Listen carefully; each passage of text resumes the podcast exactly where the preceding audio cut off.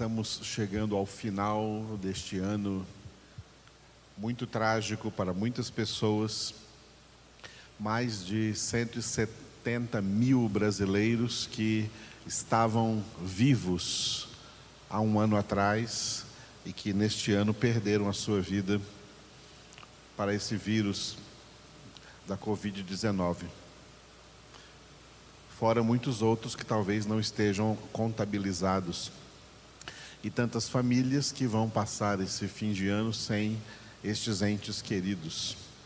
Por isso nós louvamos ao Senhor, porque só Ele pode trazer consolo para as pessoas, para as almas que perderam pessoas amadas.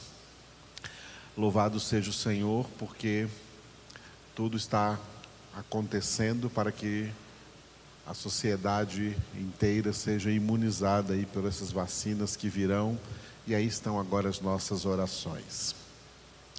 Bom é o Senhor para conosco, porque a cada dia, mesmo durante este tempo de pandemia, nós podemos estar meditando na palavra de Deus. Não nos faltou palavra de Deus para nos sustentar, para nos alimentar, para nos fortalecer nesse tempo de crise sanitária no mundo, mas que também é uma crise espiritual sobre toda a face da terra e sobre toda a igreja de Cristo Jesus.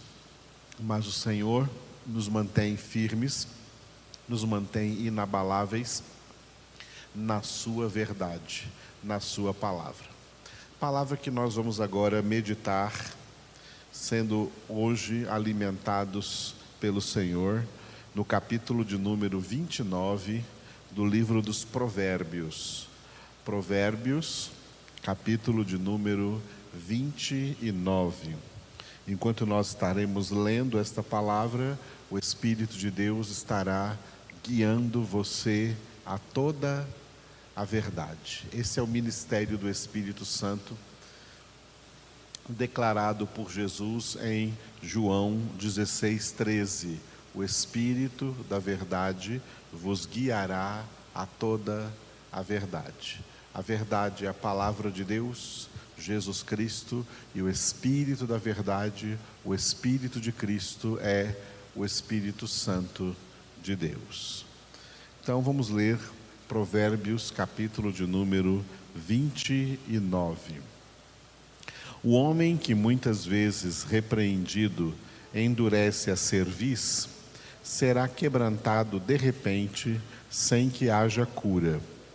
Quando se multiplicam os justos, o povo se alegra.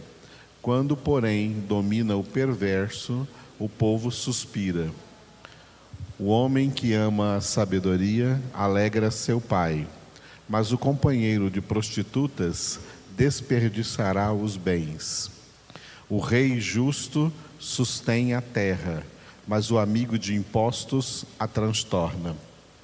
O homem que lisonjeia seu próximo arma-lhe uma rede aos passos. Na transgressão do homem mau há laço, mas o justo canta e se regozija. Informa-se o justo da causa dos pobres mas o perverso de nada disso quer saber. Os homens escarnecedores alvoroçam a cidade, mas os sábios desviam a ira. Se o homem sábio discute com o insensato, quer este se encolerize, quer se ria, não haverá fim. Os sanguinários aborrecem o íntegro, ao passo que, quanto aos retos, procuram tirar-lhes a vida. O insensato expande toda a sua ira, mas o sábio, afinal, lhe a reprime. Se o governador dá atenção a palavras mentirosas, virão a ser perversos todos os seus servos.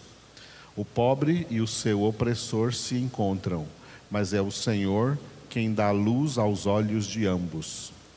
O rei que julga os pobres com equidade firmará o seu trono para sempre. A vara e a disciplina dão sabedoria, mas a criança entregue a si mesma vem a envergonhar a sua mãe. Quando os perversos se multiplicam, multiplicam-se as transgressões, mas os justos verão a ruína deles. Corrige o teu filho e te dará descanso, dará delícias à tua alma. Não havendo profecia, o povo se corrompe, mas o que guarda a lei, esse é feliz. O servo não se emendará com palavras, porque ainda que entenda, não obedecerá. Tens visto um homem precipitado nas suas palavras? Maior esperança há para o insensato do que para ele. Se alguém amimar o escravo desde a infância, por fim ele quererá ser filho. O iracundo levanta contendas e o furioso multiplica as transgressões. A soberba do homem o abaterá, mas o humilde de espírito obterá honra. O que tem parte com o ladrão aborrece a própria alma. Ouve as maldições e nada denuncia. Quem teme aos, ao homem, armas ciladas mas o que confia no Senhor estará seguro. Muitos buscam o favor daquele que governa, mas para o homem a justiça vem do Senhor. Para o justo, o iníquo é abominação, e o reto no seu caminho é abominação ao perverso.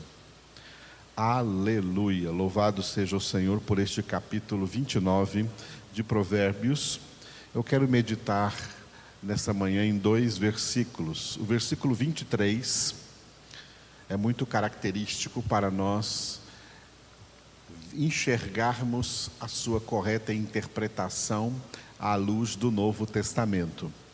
A soberba do homem o abaterá, mas o humilde de espírito obterá honra. Vamos repetir?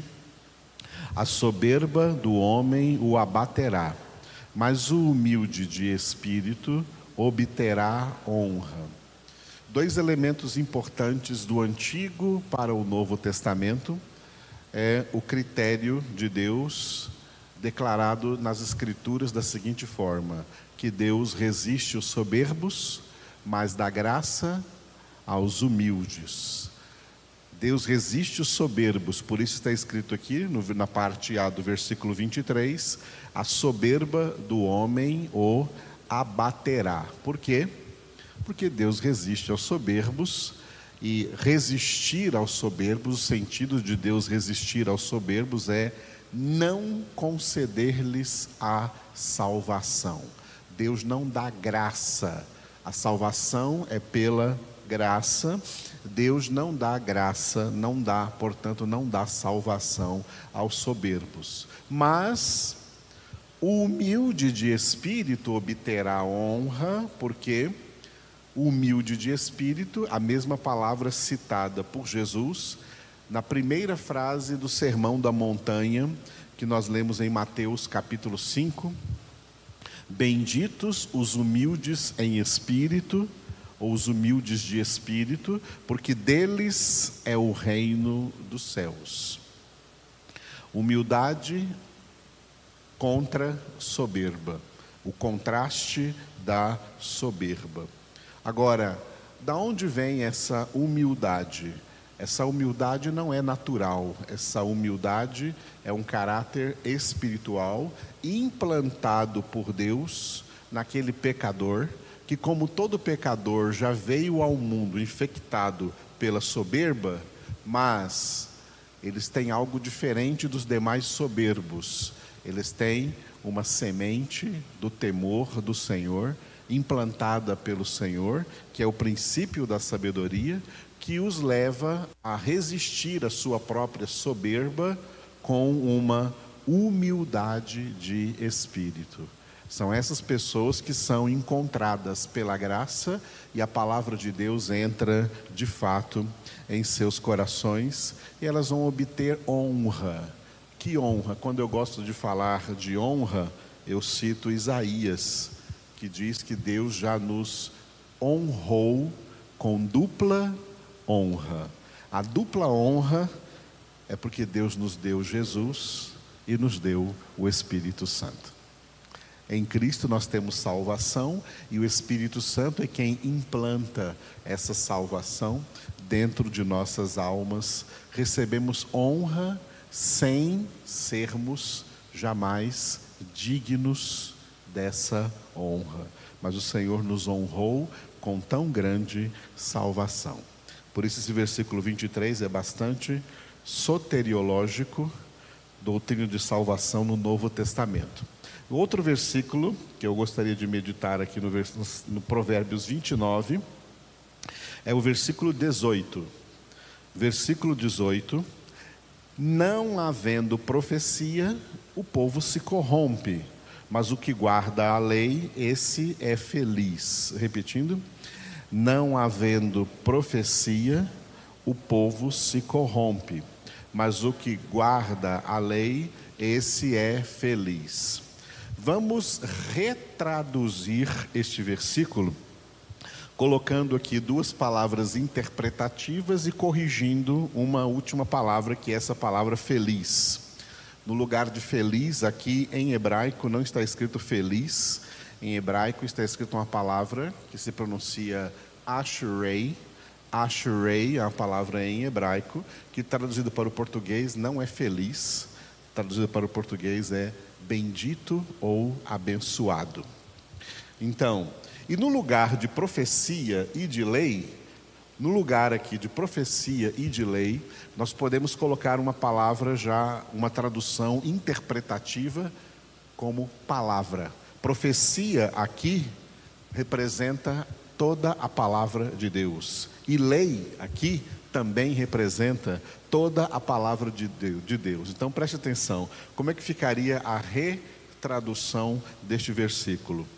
Não havendo palavra, o povo se corrompe, mas o que guarda a palavra, esse é abençoado. Vamos repetir desse jeito? Não havendo palavra, o povo se corrompe, mas o que guarda a palavra, esse é abençoado ou bendito. Essa seria a principal tradução para nós hoje deste versículo 19. No contexto da antiga aliança, era justo dizer, não havendo profecia, o povo se corrompe. Por quê? A antiga aliança, que é fundamentada pelo Antigo Testamento, o Antigo Testamento que é chamado de fundamento dos profetas. Então, quando Salomão escreve aqui profecia, não havendo profecia, é porque não está havendo profeta. Havia no Antigo Testamento períodos em que não tinha nenhum profeta, não tinha nenhuma profecia, então o povo se corrompia. Só que agora no Novo Testamento, né, já encerrou o ministério profético da antiga aliança. O que nós temos hoje é a profecia de Jesus que nunca vai deixar de haver. É o Novo Testamento. Então nós temos agora a Bíblia completa, o fundamento dos profetas, Antigo Testamento, e o fundamento dos apóstolos, Novo Testamento. Nós temos a palavra. Quem tem a palavra se santifica de toda corrupção da alma. Quem não tem a palavra permanece com a sua alma sempre corrompida e num processo de corrupção contínuo. A alma é corrupta e ela é corruptível. A alma sem Deus, ela se corrompe cada dia mais. Tá? A alma sem Deus, ela vai, ela vai, como se, como se diz, né? abismo abaixo. Tá? Ela só desce. A alma sem Deus, ela, não, ela só desce.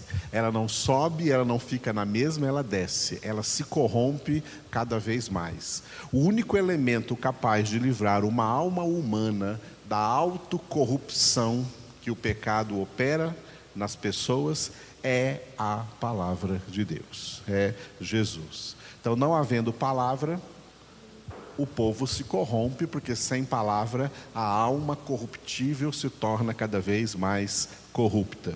Mas o que guarda a palavra, esse é abençoado, porque Jesus disse em João 14, 23: Se alguém me ama, guardará a minha palavra, e meu Pai o amará, e nós viremos para ele e faremos nele morada. Isso é a bênção. Não há bênção maior do que essa de nós sermos transformados em casa de Deus, morada de Deus, morada viva do Senhor. Né? E uma coisa muito interessante aqui é esse verbo guardar. O verbo guardar é um verbo no Antigo Testamento muito forte, porque ele tem muitos significados. Ele é o verbo chamar, que não significa chamar de chamar em português, não. Chamar em hebraico é o verbo guardar, mas que também, também significa obedecer. Guardar significa obedecer. Quando Jesus diz: Aquele que me ama, guarda as minhas palavras, ou seja, obedece às minhas palavras. E é esse aí que o Pai o amará, e é para ele que nós viremos e faremos nele morada. Agora tem uma coisa interessante aqui ainda, né, que eu quero chamar a atenção, que é algo contemporâneo da nossa época e de várias épocas no passado.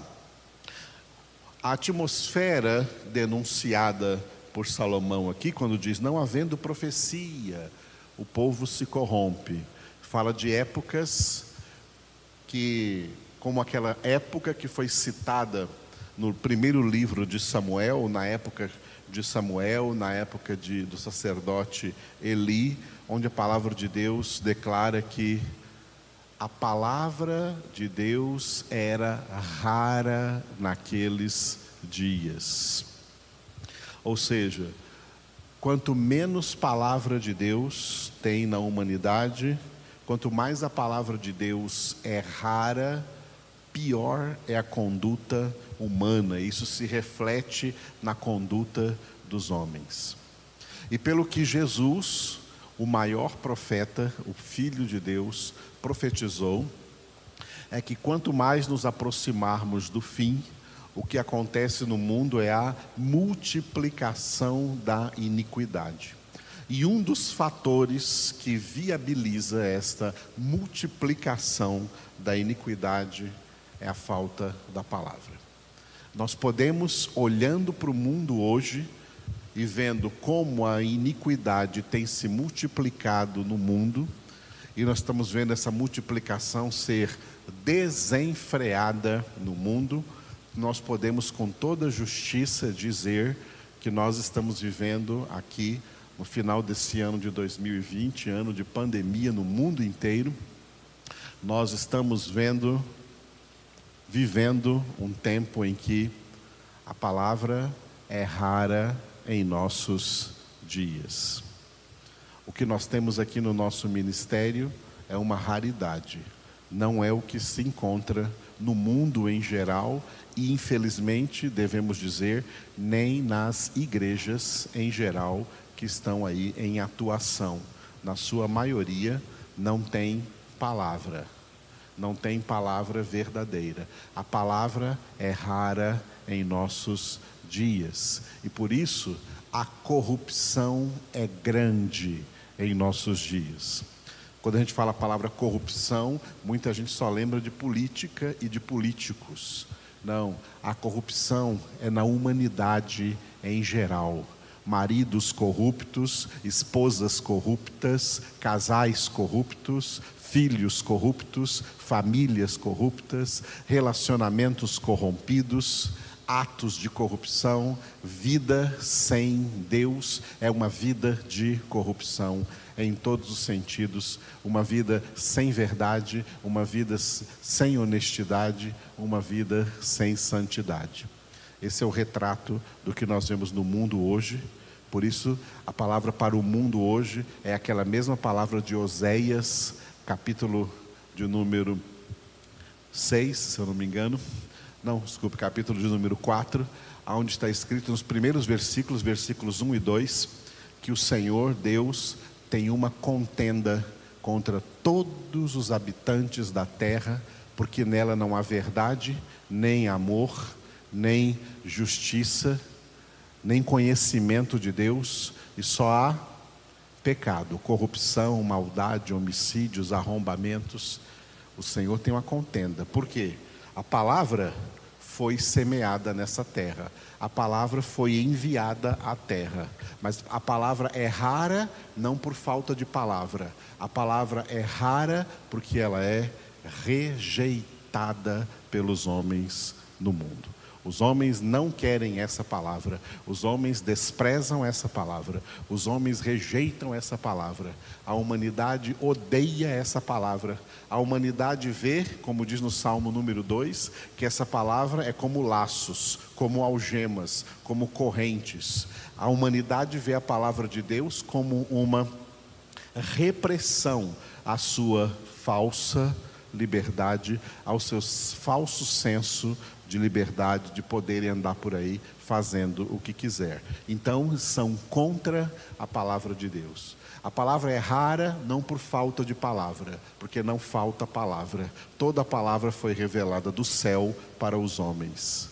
A palavra é rara porque as pessoas a desprezam, a rejeitam, não a querem. E não tendo palavra, todo o povo se corrompe todo, todas as camadas da sociedade se corrompem. E essa corrupção é resultado da falta da palavra de Deus na vida das pessoas. Essa é uma grande razão para nós, nessa manhã, orarmos em favor de toda a humanidade. Vamos orar juntos. Quem está aqui, fique de pé e ore comigo. Senhor nosso Deus, nós te louvamos por essa manhã porque tu estás aqui falando aos nossos corações. E nós te louvamos por essa verdade acerca da qual nós refletimos nessa manhã, ó Deus, de que não havendo palavra, o povo se corrompe, mas o que guarda, o que obedece à tua palavra, esse é abençoado. Nós queremos ser abençoados cada dia mais por Ti, Senhor. Queremos ser cada dia mais abençoados por essa palavra do Senhor que nós recebemos em nossas vidas. Palavra que está sendo rara no mundo hoje, não por falta dessa palavra, porque Tu já trabalhaste, ó Pai, para semear toda a terra com a Tua verdade ao enviar o Teu Filho Jesus a esse mundo mas porque as pessoas rejeitam. A luz veio ao mundo, mas os homens amaram mais as trevas do que a luz, porque as suas obras eram más. Te louvamos porque não falta nada de palavra, nem para o mundo inteiro, Senhor, nem para nós. Nós temos palavra com abundância. E benditos aqueles que não rejeitam, benditos aqueles que têm o seu prazer na tua palavra, que amam a tua palavra e na tua palavra perseveram. Por isso te glorificamos, ó Deus te louvamos porque o Senhor continua operando dessa forma, resistindo aos soberbos, mas dando graça aos humildes. Que nós sejamos humildes de espírito, que nós possamos, Senhor Jesus, aprender contigo a ser mansos e humildes de coração. Produza em nós, Senhor, essa humildade cada dia mais Quanto mais conhecermos ao Senhor, mais humildade nós receberemos. A soberba vem da ignorância daqueles que não te conhecem, Senhor. Mas quanto mais conhecemos o Senhor, mais esse verdadeiro conhecimento nos torna cada vez mais humildes diante do Senhor. Por isso nós entregamos a Ti nossas vidas e oramos, Senhor, por toda essa humanidade que segue um curso natural pecaminoso de corrupção, Senhor. Um curso no qual eles são dominados pelo príncipe da potestade do ar, o espírito que agora atua nos filhos da desobediência. Nós agora, Senhor, oramos por esses homens, repreendemos a Satanás e os demônios e oramos por esses homens, oramos por toda a humanidade, como o Senhor nos deu este serviço, este ministério de interceder em favor de todos, para que tenhamos vida tranquila e mansa sobre a terra, com toda humildade e justiça. Louvamos, ó Deus, o teu nome, te agradecemos por esse novo dia, te louvamos por essa manhã e te louvamos, Senhor, por tudo quanto tu estás no cumprimento dos teus propósitos, operando em toda a face da terra, em nome de Jesus. Amém. Glória.